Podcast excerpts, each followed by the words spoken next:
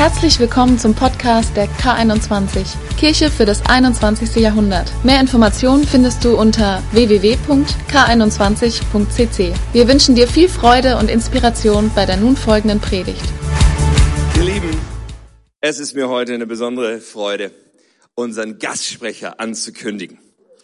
Pastor Tore Runke, gemeinsam mit seiner Frau Gabi, sie leiten die Basis in Mainz. Eine sehr inspirierende Kirche, die vor neun Jahren gegründet worden ist. Sie erreichen etwa 400 bis 450 Menschen an jedem Sonntag. Und es ist wirklich für mich eine dieser äh, Leuchtturmgemeinden in unserem Land, die mir so viel Hoffnung für die Zukunft machen, wo ich glaube, dass noch so viel draus entsteht.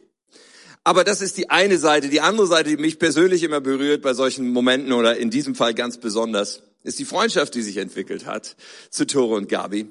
Und dass man, wenn man Freundschaft baut, einen Menschen natürlich nochmal ganz anders kennenlernt. Feststellt, hier sind Leute, die so eine Leidenschaft dafür haben, Menschen zum Aufblühen zu bringen und äh, zu sehen, dass Menschen all das, was Gott in ihr Leben reingelegt hat, entfalten können. Und auch zu sehen, hier sind Menschen, die leben nach gewissen Werten. Ja, manchmal da sind wir im Leben versucht, eine Abkürzung zu nehmen, wenn es gerade mal keiner sieht oder irgendwie, wenn es gerade bequem ist. Aber das sind Menschen, die der, der real deal sind, die für das stehen, was, was sie predigen. Und ich freue mich riesig, dass ihr beide hier seid heute. Ich glaube, Gott wird euch benutzen und wird dich jetzt benutzen in der Predigtore, um zu uns zu sprechen. Und ich lade uns alle ein, wirklich unser Herz aufzumachen. Und äh, Pastor Tore Runkel, lass uns mal aufstehen und mit einem riesen Applaus begrüßen. Schön, dass du da bist.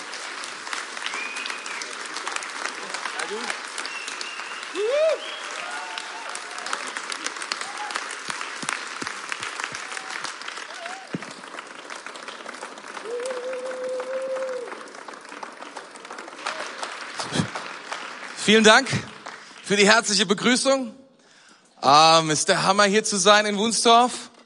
Und mein Gebet, meine Hoffnung heute ist, dass du ermutigter nach Hause gehst, als du gekommen bist. Glaubt ihr nicht, dass das das Wort Gottes tun kann? Glaubt ihr, seid ihr schon ermutigt vom Lobpreis? Auch, auch, auch die Ansagen waren nicht schlecht, oder? Auch da war schon Ermutigung drin, aber ich glaube, Gott hat noch mehr heute für dich.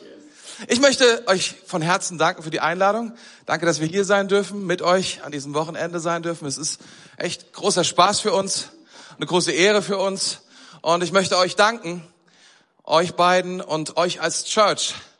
Ähm, als ich mein Leben Jesus gegeben habe, 1990, da war ich 14, da, da, da, da hat sich mein Leben sofort verändert, weil ich wusste, ich war verloren und ich bin jetzt gerettet. Und mir war eine Sache irgendwie bewusst, es muss jeder hören. Es muss jeder hören. Und was dann passiert ist, war eigenartig, weil ich habe mich dann in die christliche Community reingeschmissen, sozusagen Anlauf genommen, ne? Und hast nicht gezuckt, nicht schlecht.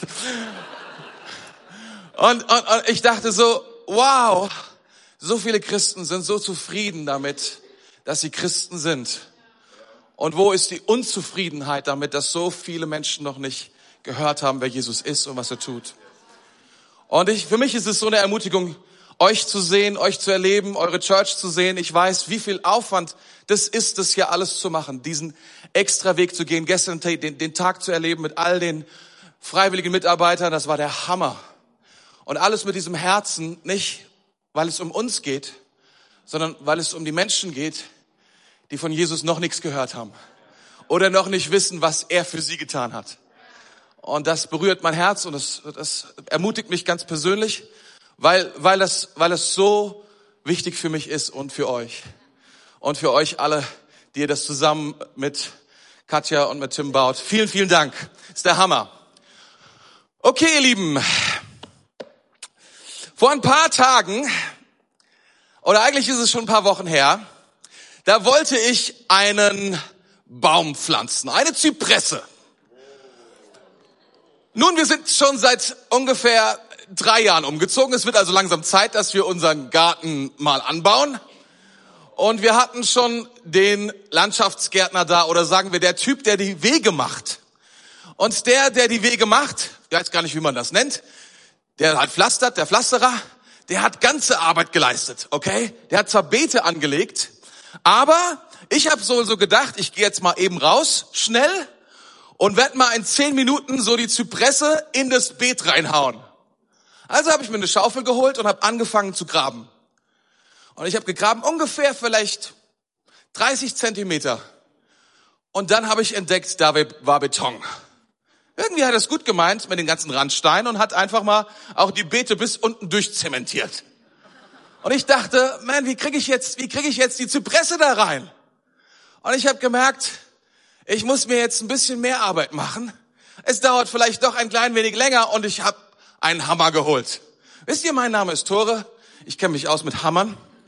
Mit dem Rufen von Hammer ist noch ein bisschen, das funktioniert noch nicht, aber ich habe mir den Hammer geholt und habe angefangen, den Beton zu bearbeiten.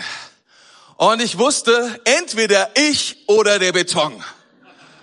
Es hat ein bisschen länger gedauert als zehn Minuten, aber so nach guten 20 Minuten hatte ich meinen Durchbruch.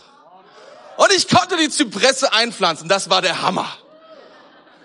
Und wisst ihr was? Ich glaube, das, was mir da passiert ist, ist etwas, was uns allen passieren soll, nämlich ein Durchbruch. Ich glaube, dein Durchbruch kommt. Das ist heute Morgen unser Thema. Dein Durchbruch kommt. Der ist auf dem Weg. Sag mal zu deinem Nachbarn, dein Durchbruch kommt. Er ist bereits auf dem Weg.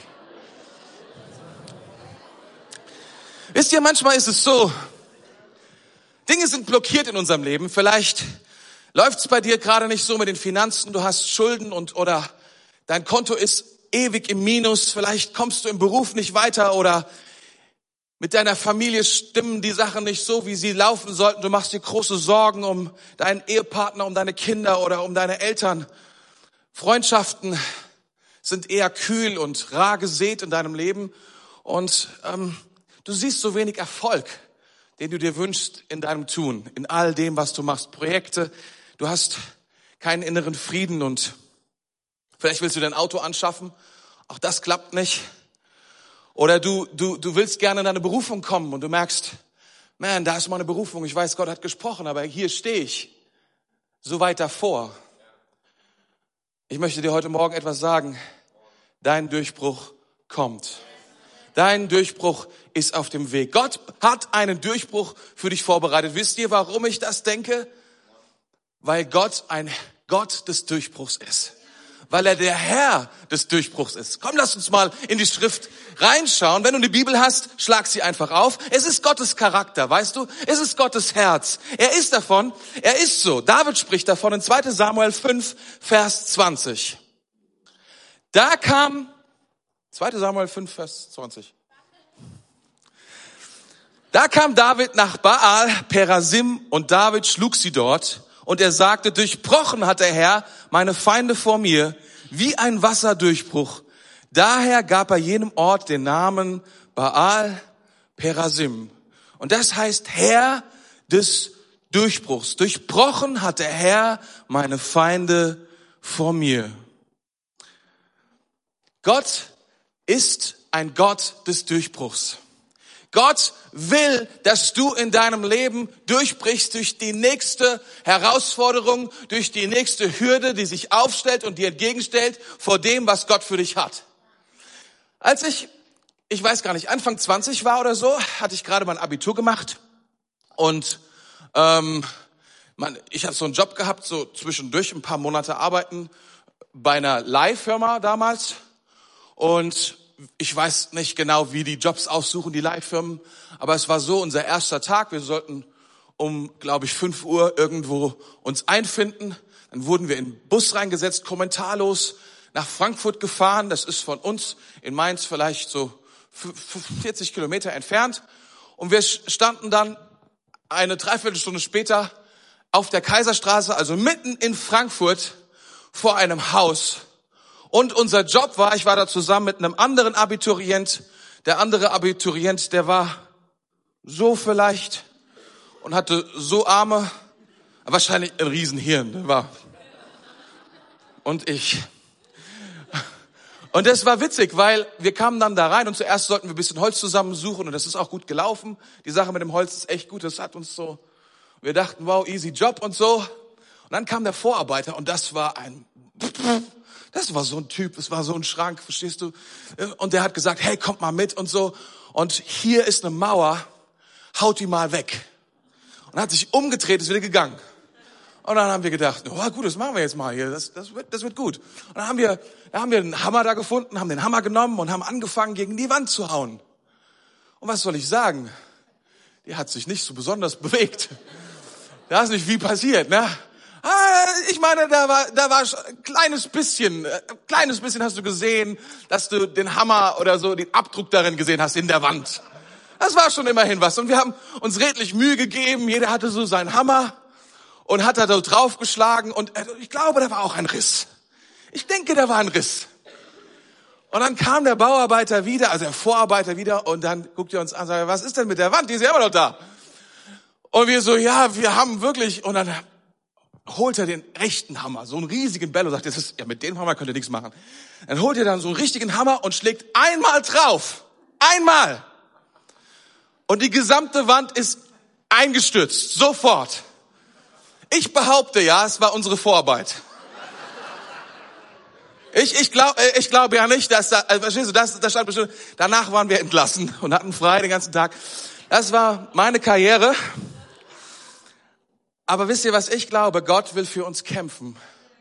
Und Gott hat einen Durchbruch für dich. Ist es so interessant? Baal Perasim heißt Herr des Durchbruchs. Und Gott ist es, der gegen unsere Feinde kämpfen will. Ist interessant, fällt mir gerade ein, ähm, diese beiden Worte Peres und Judah zeugte Peres, heißt es ja in Matthäus. Und Judah heißt ja Lobpreis. Und Peres ist der Durchbruch. Schon interessant, oder? Was, was zeugt? Der Lobpreis, der den Durchbruch bringt. Ich will euch ermutigen, niemals Lobpreis zu unterschätzen und niemals zu denken, oh, heute Morgen bin ich zu müde oder oh, heute Morgen ist nicht mein Lieblingslied am Start, sondern Gott zu preisen bringt immer etwas. Und es ist kurz für unseren Durchbruch. Du weißt nicht, wie lange es noch dauert. Warum preisen wir nicht Gott? Denn der Durchbruch kommt. Dein Durchbruch kommt. Seid ihr ermutigt? Dann legen wir jetzt los. Ich habe eine Geschichte rausgesucht aus Markus, Kapitel 2, 1 bis 12. Wie gesagt, wenn du deine Bibel hast, schlag's auf. Ansonsten, ja, hier steht's. Einige Tage später kehrte Jesus nach Kapernaum zurück. Die Nachricht von seiner Ankunft verbreitete sich schnell in der ganzen Stadt. Es dauerte nicht lange, da war das Haus, in dem er wohnte, von Besuchern überfüllt so dass kein einziger mehr Platz hatte, nicht einmal draußen vor der Tür. Und er verkündigte ihnen Gottes Wort. Da kamen vier Männer, die einen Gelähmten auf einer Matte trugen. Es gelang ihnen nicht, durch die Menge zu Jesus vorzudringen. Deshalb, deshalb deckten sie das Dach über ihm ab. Dann ließen sie durch die Öffnung den Kranken auf seiner Matte hinunter. Als Jesus ihren Glauben sah, sagten sie, sagte er zu dem Gelähmten, mein Sohn, deine Sünden sind dir vergeben. Doch einige Schriftgelehrte, die dabei saßen, dachten, wie kann er so etwas sagen? Das ist doch Gotteslästerung. Nur Gott allein kann Sünden vergeben. Jesus wusste, was in ihnen vorging und sagte, warum macht ihr euch in eurem Herzen solche Gedanken? Ist es nicht leichter, zu dem Gelähmten zu sagen, deine Sünden sind dir vergeben, oder steh auf, nimm deine Matte und geh.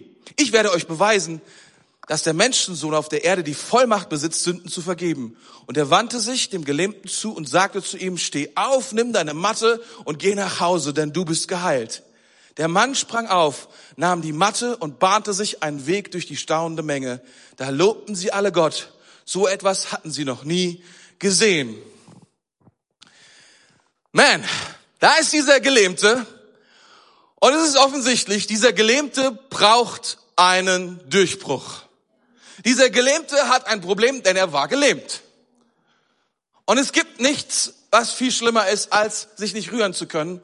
Und darum, das ist die Geschichte, er kommt zu Jesus und er sucht einen Durchbruch. Und ich habe für euch heute Morgen, je nachdem, fünf bis sieben, fünf bis sieben Tipps, die wir in der Geschichte lernen können darüber, wie wir uns positionieren können, damit wir diesen Durchbruch bekommen.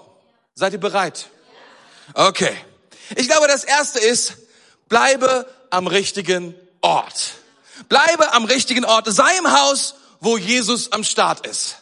Das ist das Beste, was du tun kannst. Durchbrüche geschehen dort, wo Jesus ist. Durchbrüche sind dort, wo Jesus am Start ist. Hey, es ist so gut, im Haus Gottes zu sein. Es ist nicht verkehrt, im Haus Gottes zu sein. Hey, ich weiß, Gott ist überall, seine Allgegenwart ist überall. Aber warum offenbart er sich in seinem Haus? Weil er es so entschieden hat. Deswegen ist es klug von uns zu sagen, hey, warum gehen wir nicht dorthin, wo Jesus ist? Es ist der Hammer, was wir lesen in dieser Geschichte. Ich meine, das Haus war voll. Warum? Weil Jesus da war. Wo Jesus ist, da wollen die Menschen hin, denn da ist Durchbruch. Ich glaube, wir müssen uns dort hineinbegeben, dort wo Jesus, und er fing an zu lernen. Er füllte den Raum mit seinen Worten, er füllte den Raum mit Kraft, mit Hoffnung. Das ist, was, was geschieht, wenn wir in sein Haus kommen, wenn wir am richtigen Ort sind. Wo ist dein Platz im Haus? Wo ist dein Platz im Haus? Ich glaube, Gott hat einen Platz für dich in seinem Haus. Und er möchte, dass du diesen Platz einnimmst und sagst, wow, das ist, was Gott mir schenkt. Wisst ihr, wir, wir sprechen in diesen Tagen viel von Gaben und von Berufung. Und ich glaube, Gott hat Gaben und Berufung für uns. Aber manchmal habe ich den Eindruck, dass es ein Missverständnis gibt. Dass manche Leute glauben, dass die Gabe sie sich ausdenken oder aussuchen können. Ist so nach dem Motto, ja, welche Gabe suche ich mir denn aus, die Gott mir gibt? Und welche Berufung nehme ich mir denn dazu? Oh, Rockstar wäre klasse, oder? Wer wäre gern Rockstar? Kann ich so mal sehen? Nicht so viele hier. Wer gern Fußballspieler? Ja, hier. Schwester, optimal. Ich bin beeindruckt. Wisst ihr, die Sache ist, die Sache ist die mit den Gaben und die Sache ist die mit der Berufung. Wir dürfen unsere Gaben, die Gott uns schenkt, unsere Berufung, sogar unsere Persönlichkeit, wir dürfen sie, wir können sie nicht aussuchen aber wir dürfen sie entdecken. Wir dürfen herausfinden, was, das ist ein Riesenunterschied, oder?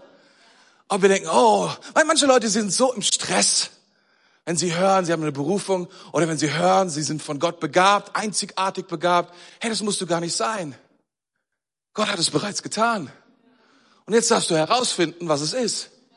Ist das nicht gut? Aber du musst es nicht selber ausdenken. Und so ist es im Haus Gottes auch. Gott hat einen Platz für dich. Ihr kennt das bestimmt in 1. Korinther, ne? Wo drin steht, dass wir ein Leib sind. Ein Körper. Die Kirche ist ein Körper, ist sein Haus. Und jeder hat so seine Position und, und hat seine Aufgabe da drin. Wie gut ist es, diese Aufgabe einzunehmen, diesen Platz einzunehmen? Und was für einen Unterschied machen wir dort? Ist immer wieder faszinierend, was wir, was anderes wollen als das, was Gott uns gegeben hat. Ich, mir fällt immer wieder eine Sache auf. Manchmal haben wir eine Leidenschaft für Dinge. Ich weiß nicht, ob es dir auch so geht. Ich habe eine Leidenschaft für Lobpreis und für Gitarre spielen. Aber ich bin nicht sicher, ob es meine Gabe ist. Ich sag das, ich habe das herausgefunden. Jetzt bin ich auch erst 26 Jahre Christ. Ich glaube, ich habe es letztes Jahr irgendwann herausgefunden. Dezente Hinweise von Freunden haben gesagt, weißt du, das Einzige, was man sagen kann über deinen Lobpreis, er ist leidenschaftlich.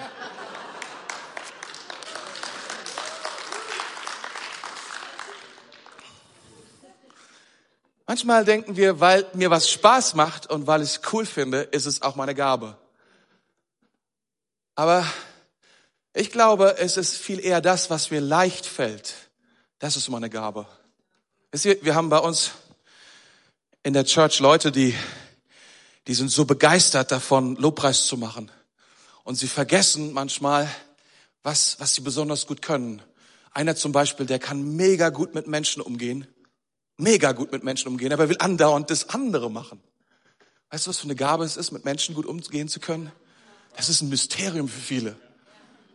Wir haben eine andere Person bei uns, die wollte unbedingt eine Anspielgruppe machen. Und das war wirklich langweilig. Es wurde immer schlimmer, wenn ich ehrlich bin. So, als Pastor sitzt du meistens vorne, versuchst zu ermutigen, zu gucken, wie es geht. Und du denkst, man, ich schlafe hier fast ein.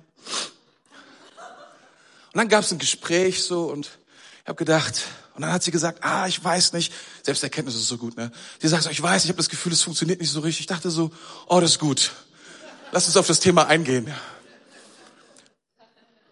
Aber mir ist das aufgefallen und ich habe dann gesehen, diese Person ist ein, ich weiß nicht, die, die ist, hat immer Listen dabei und ist voll organisiert. Jede Frage hat sie aufgeschrieben und, und, und, und das war der Hammer. Ich habe mir ist aufgefallen, ich, ich habe gesagt, weißt du, also irgendwie habe ich das Gefühl, du bist mega gut organisiert. Hättest du nicht Bock, bei uns im Büro zu arbeiten? Wir hätten da gerade eine Stelle frei. Weil wir hatten, wir hatten einen, der, der hat drei oder vier Tage Vollzeit im Büro gearbeitet. Fragt mich nicht, der hat mir gesagt, ich muss eine ganze Person dafür einstellen. Ich weiß nicht, was bei uns alles zu tun gibt, aber sei es drum, das war so sein Response. Ich glaube, es war nicht 100% seine Gabe möglicherweise. Aber, wisst ihr, was passiert ist? Diese Person ist ins Büro, die arbeitet dort nur acht Stunden oder zehn Stunden die Woche, glaube ich. Und es war wie ein Erdbeben. Wie eine Atomexplosion der Administration. Ich habe sowas noch nie gesehen. Doch gestern äh, in eurem Haus. Aber ich habe noch nie gesehen, dass alles beschriftet war. Alles in der Küche war beschriftet. Sogar da musst du den Lappen hinhängen, da musst du das machen. Ich habe gedacht, das gibt's ja gar nicht. Die Gabi kam, kam mal rein, sie hat einen Stift gesucht, einen Feinliner. Dann geht die an den PC, gibt Feinliner ein, da kommt eine Nummer hinten raus, dann dreht sie sich um an irgendein so Ding, holt einen Feinliner raus und sagt, bitteschön. Sowas habe ich in meinem Leben noch nicht gesehen. Das ist ja der Hammer. Das ist wie beim Bund, oder? Oh, wenn du deinen Ort einnimmst, dann ist ein Durchbruch auf dem Weg. Dann ist ein Durchbruch auf dem Weg. Da ist ein Platz für dich, der richtige Ort in seinem Haus. In seinem Haus. Habt ihr Lust auf Punkt zwei? Okay, here we go. Sei kein Opfer. Sei kein Opfer. Ja, du brauchst einen Durchbruch. Ja, du hast Schwierigkeiten. Ja, vielleicht stehst du mit dem Rücken an der Wand. Ja, vielleicht laufen die Dinge gerade nicht so, wie du dir das gerne wünschst. Mhm, das kann sein. Aber sieh mal, dieser Mann hier war ein gelähmter Mann. Und wir wissen noch etwas über diesen Mann. Und zwar anhand der Dinge, die um ihn herum waren, dass er auf einer Matte lag. Er wurde nicht in der Sänfte rumgetragen oder so etwas. Dieser Mann hatte die maximal blödeste Kombination, die man haben kann. Er war krank und er war arm. Gibt nichts Schlimmeres, oder? Arm und krank. Das ist wirklich die maximal blödeste Sache, die, die, die einem passieren kann. Und, und, und weißt du, wie, wie schnell hätte er sagen können, ich bin, ich bin krank, ich, ich bin arm, ich bin sauer, ich bin resigniert, ich bin ein Opfer. Was, der soll doch zu mir kommen. Er hat von Jesus gehört, der ist im Haus da, hey, der soll zu mir kommen. Weiß er nicht, wie schlecht es mir geht? Aber ich glaube, dieser Mann, der hat, hat gesagt, ey, da ist Jesus und vielleicht war irgendwie Jesaja 35 in seinem Kopf oder so und da steht der Lahme wird springen wie ein Hirsch. Und er war inspiriert und sagte, ich bin dieser Hirsch. Ich bin nicht der Lahme, ich bin der Hirsch. Und ich werde mich auf den Weg machen. Ich werde, ich bin arm, ich bin lahm, aber ich bin kein Opfer. Wie schnell geht es mir, dass ich mich in so das hinein selber hineinbringe und sage, oh, wie arm bin ich dran, ich krieg das nicht gerockt und dies schaffe ich nicht und das schaffe ich nicht und die Umstände guckst du, was in meinem Leben doof ist und so weiter und bei den anderen ist es viel besser. Und wir verpassen den Durchbruch, den Gott für uns hat. Wie schnell paralysiert uns Angst? Wie schnell denken wir, nein, das geht nicht. Paralysieren bedeutet, dass du dann wie die Schlange sozusagen nur noch anguckst, so wie ein Dschungelbuch und dich gar nicht mehr bewegen kannst und dann zum Opfer wirst. Aber dieser Mann war, wir wissen nicht, wie das genau gewesen ist, das Gespräch mit seinen vier Freunden. Ob er irgendwie gehört hat, oh, Jesus kommt, irgendwie hat er das mitbekommen. Er sagt, ich brauche jetzt, ich brauche jetzt ich muss meine vier Freunde zusammenbekommen. Ist mir egal, wie ich da hinkomme. Ich lasse mich auf meiner Matte dorthin tragen, weil ich weiß, mein Durchbruch kommt. Und er steckt bei Jesus. Und ich muss kein Opfer sein. Weißt du, wenn du Opfer bleibst, dann verbindest du dich mit deinem Schicksal, verliebst dich da drin, hast es, aber bleibst dennoch da drin. Ich möchte euch heute Morgen ermutigen, bleibe kein Opfer. Sei kein Opfer. Okay, ich hoffe, du bist schon ein klein bisschen ermutigt heute Morgen.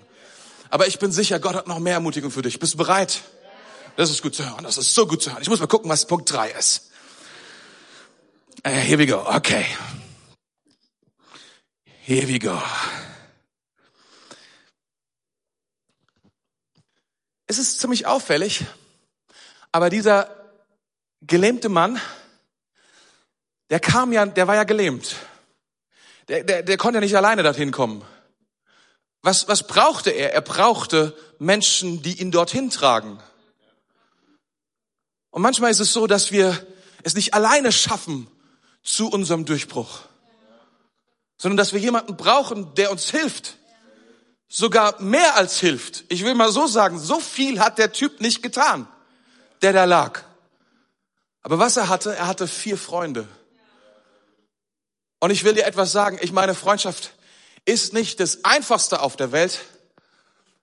Aber ich will mal so sagen. Ich glaube, es ist einfacher, einen Freund zu gewinnen, als selber mich um meinen Durchbruch zu kümmern.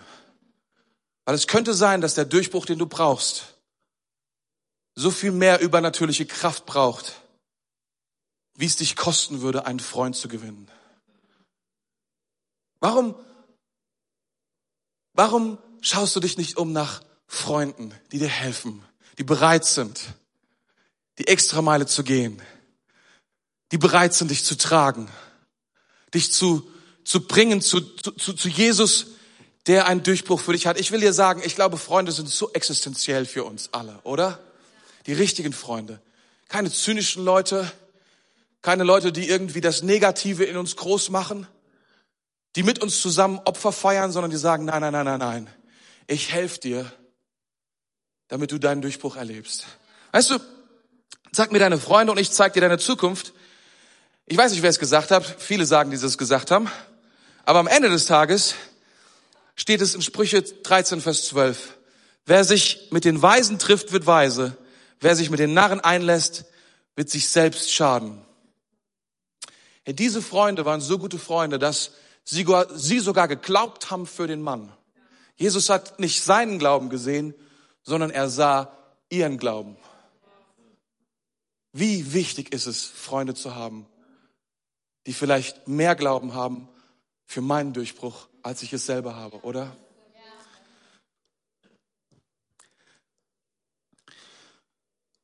Nächster Punkt. Lass dich nicht ablehnen. Lass dich nicht ablehnen. Oh man. Da waren die vier Freunde unterwegs mit ihm auf der Matte und dann kamen sie zu dem Haus, in dem sich Jesus befand. Und wir lesen, es war voll. Es war einfach total voll. Und du kannst dir vorstellen, die haben gesagt, hey, lass uns hier rein, schau mal, wir haben hier unseren Freund dabei. Und sie haben gesagt, nee, wir sind alles voll. Die Leute standen bis draußen vor der Tür wahrscheinlich um das Haus herum, um noch zu hören, was Jesus gesagt hat. Wenn sie ihn schon nicht sehen konnten, wenn sie ihn schon nicht riechen konnten, wenn sie ihn schon nicht anfassen konnten, dann wenigstens hören. Und es ist irgendwie verständlich, oder? Ich meine, du kommst dorthin und die Leute sagen, nee, es geht nicht. Passt nicht. Wie schnell lassen wir uns ablehnen? Wie schnell lassen wir es zu, dass jemand sagt, nee, geht nicht, und dann gehen wir nach Hause. Aber diese Jungs haben gesagt, nee, nee, nee, nee, nee. Wir lassen uns nicht ablehnen. Wir lassen nicht zu, dass uns jemand sagt, dass es keinen Durchbruch gibt. Wir gehen aufs Dach, wenn es sein muss. Und das haben sie auch getan. Und sie sind aufs Dach haben gedacht, okay, wenn es da keinen Weg gibt, wir werden weitergehen. Wir werden nicht aufgeben. Wir werden uns nicht ablehnen lassen. Wir werden nicht beleidigt sein. Wie schnell sind wir beleidigt? Wenn wir zu jemandem kommen und um Hilfe bitten und der hat gerade was anderes zu tun, wie schnell sagen wir, okay, dann nicht und kommen vielleicht und kommen gerade in Opferrolle rein. Ich will euch ganz ehrlich sagen, so von mir selber, dass ich dazu neige, schnell beleidigt zu sein. Oh, der hat mich jetzt nicht angeguckt. Der hat jetzt mit mir nicht freundlich geredet, obwohl ich mit ihm freundlich geredet habe. Ne, ich, ich äh, gehe manchmal so auf Pastorenkonferenzen, ne? Und dann willst du dich connecten mit anderen Pastoren, einfach um von ihnen zu lernen oder einfach Freundschaft zu bauen oder irgendwie so. Und dann das ist mir mal passiert. Und ich habe dann mit ihm gesprochen und er hat die ganze Zeit gar nichts zu mir gesagt. Einfach geschwiegen. Ich habe zu ihm gesprochen, nichts gesagt. Und dann kam es so in mir hoch. Und dann, oh, der will, der mag mich nicht. Was ist mit dem los? Ist das überhaupt ein richtig guter Mann Gottes? Ne? meine, come on, kann ja wohl nicht angehen. Wie schnell lassen wir uns ablehnen? Vielleicht, keine Ahnung, hatte, der, hatte, der kam aus Neuseeland. Wahrscheinlich hatte der Jetlag. Der hatte einfach andere Probleme, verstehst du? Vielleicht hatte der auch irgendwie keinen guten Tag gehabt oder so und musste mal schnell Pipi machen oder so. Und wir lassen uns so schnell ablehnen, nur weil jemand mal schief guckt. Vielleicht hat er irgendwelche Probleme, von denen ich gar nichts weiß, aber wir lassen uns ablehnen und lassen uns von unserem Durchbruch abhalten, den Gott für uns vorbereitet hat. Wir sind doch verrückt, oder? Ich will dir sagen, lass dich nicht ablehnen. Steig lieber aufs Dach. Lass nicht zu, dass das, was Gott für dich vorbereitet hat, nicht in dir, an dir wirksam werden kann, dass der Durchbruch kommt in dein Leben hinein. Nur weil irgendwelche Leute einfach mal schräg gucken und unsere Herzen dann zuschließen und wir sagen, ja dann halt nicht. Ich habe es ja probiert, habe alles gegeben, aber die wollten nicht. Lass dich nicht ablehnen. Lass dich nicht ablehnen. Hey, und lass dich nicht von menschlichen Grenzen aufhalten. Vielleicht kommst du nach vorne. Das wäre super. Lass dich nicht von menschlichen Grenzen ablehnen. Seht mal, das Dach, das hört sich so ein bisschen so an in dem Text nach dem Motto, dass da so ein paar Blätter gelegen haben. Und also irgendwie nach dem Motto, das war irgendwie so eine Hütte, wo oben so, keine Ahnung, so ganz dünnes Zeug drauf gelegen hat, so, so, so, so, hier in Norddeutschland gibt es ja manchmal so Strohdächer, so ein bisschen Stroh und das war's dann so. Dann konnte man einfach das wegnehmen und dann passt das. Aber wisst ihr, die Archäologie hat herausgefunden, dass sie damals wirklich coole Häuser gebaut haben. Und es war so, dass so ein Haus hatte mal so eine Decke von 50 Zentimetern, bestand aus Lehm. Und heute werden teilweise immer noch Häuser gebaut aus Lehm, aus ökologischen Gründen. Und aus dicken Balken. Und aus kleinen Stücken. Und das wurde dann richtig eine Masse, die richtig fest war. Ich will dir etwas sagen, als sie da hochgegangen sind, da war das nicht so nach dem Motto, komm, wir machen mal kurz eben das Dach ab, sondern die haben ihren Presslufthammer ausgepackt, so wie ich meinen Hammer holen musste und die mussten da durch 50 Zentimeter ein Gemisch aus Lehm, so ähnlich wie Stahlbeton, nur in früher halt, gab's doch kein Beton, ne? Das war das Beste, was man machen konnte. Das waren richtig feste Dächer. Das war nicht so ein bisschen was. Es war Lehm und Holzgemisch, was da war. Und seht mal,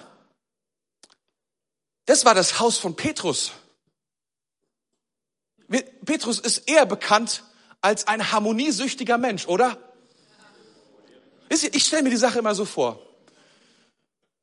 Und ich fand es erstaunlich. So, es gibt ja diese, diese Ohrensessel von äh, Ikea, vielleicht schon mal gesehen. Und wahrscheinlich hatte Petrus so einen in seinem Wohnzimmer stehen. Und vielleicht hatte er auch noch zwei sogar. Ja, wer weiß, so, hatte zwei davon. Und in einem, in dem besseren, hat Jesus Platz nehmen dürfen. Er war irgendwie der Ehrengast, ne? da hat dann irgendwie Jesus gesessen. Und auf der anderen Seite hat Petrus gesessen und haben zugehört. Und er saß dort und Jesus hat gesprochen und es war absoluter Hammer, wenn Jesus spricht, ne? Und dann plötzlich beginnt von oben die Decke irgendwie sich so leicht zu erschüttern. Stell dir mal vor, du hast so eine Kleingruppe, ihr habt Hauskreise, Small Group Du sitzt da im Wohnzimmer und plötzlich fällt die Decke irgendwie runter, es rieselt von unten und du wirst nervös.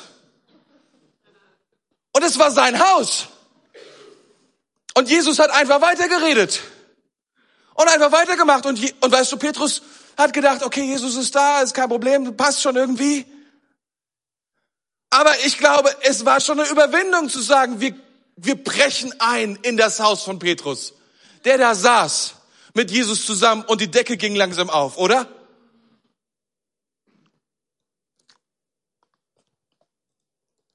Ich glaube, ich glaube, dass es viel Mühe kostet und dass es manchmal viel Zeit kostet, aber dass der Durchbruch kommt, dass Gott diesen Durchbruch vorbereitet hat. Lass dich nicht ablehnen und lass nicht zu, dass sich menschliche Grenzen aufhalten. Lass nicht zu, dass sich ein Dach auffällt. Lass nicht zu, dass, dass Menschen dich ablehnen in diesem Punkt. Ich habe so ein Bild mitgebracht. Vielleicht hast du das schon mal gesehen.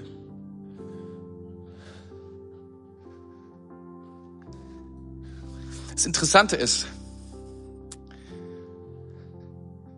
was wäre, wenn dein Durchbruch nur noch ein Schlag entfernt ist? Was wäre, wenn er nur zwei Schläge entfernt ist? Würdest du aufgeben? Und was wäre, wenn er zehn Schläge entfernt wäre? Würdest du dann aufgeben? Ich weiß nicht, wie lange es noch dauert. Aber eine Sache weiß ich, dein Durchbruch kommt. Er ist bereits auf dem Weg. Dieser Vers in 2 Samuel 5, Vers 20, durchbrochen hat der Herr meine Feinde vor mir, wie ein Wasserdurchbruch, wie ein Wasserdurchbruch. Es ist so ein Damm, der ist ziemlich hoch.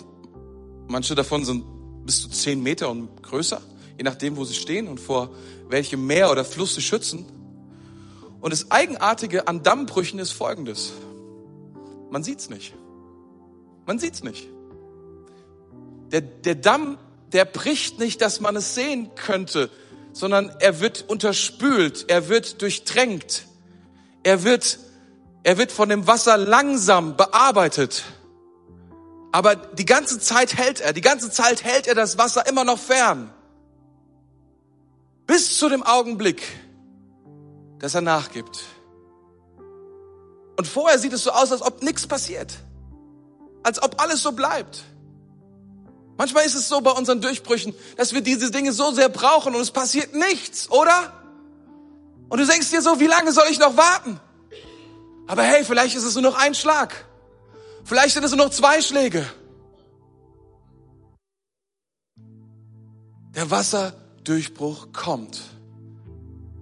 Der Geist Gottes ist schon am Arbeiten an dem Damm. Die Dinge werden vorbereitet und wenn der Tag kommt, dann wird der Damm brechen. Und all das, was sich dahinter befindet, kommt in dein Leben. Dein Durchbruch kommt. Lass dich nicht aufhalten. Positioniere dich richtig. Der Herr hat einen Durchbruch für dich. Der Herr hat einen Durchbruch für dich. Glaubst du das? Kannst du das nehmen? Warum beten wir nicht schnell zusammen und legen Gott diesen Durchbruch hin und sagen, Herr, hier bin ich. Jesus,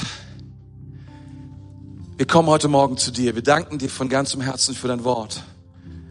Wir danken dir, dass da ein Durchbruch auf uns wartet. Danke, dass du einen Durchbruch für uns hast, Herr. Und Herr, es sind so viele Leute heute Morgen da, die, die in finanziellen Nöten sind. Es sind so viele Leute da, die die Heilung brauchen und auf Gesundheit warten. Es sind so viele Leute heute Morgen da, die eine Berufung in ihrem Leben haben, aber so weit davon entfernt sind. Aber Jesus, du hast einen Durchbruch. Und das glauben wir und das nehmen wir heute Morgen, denn du bist der Herr des Durchbruchs.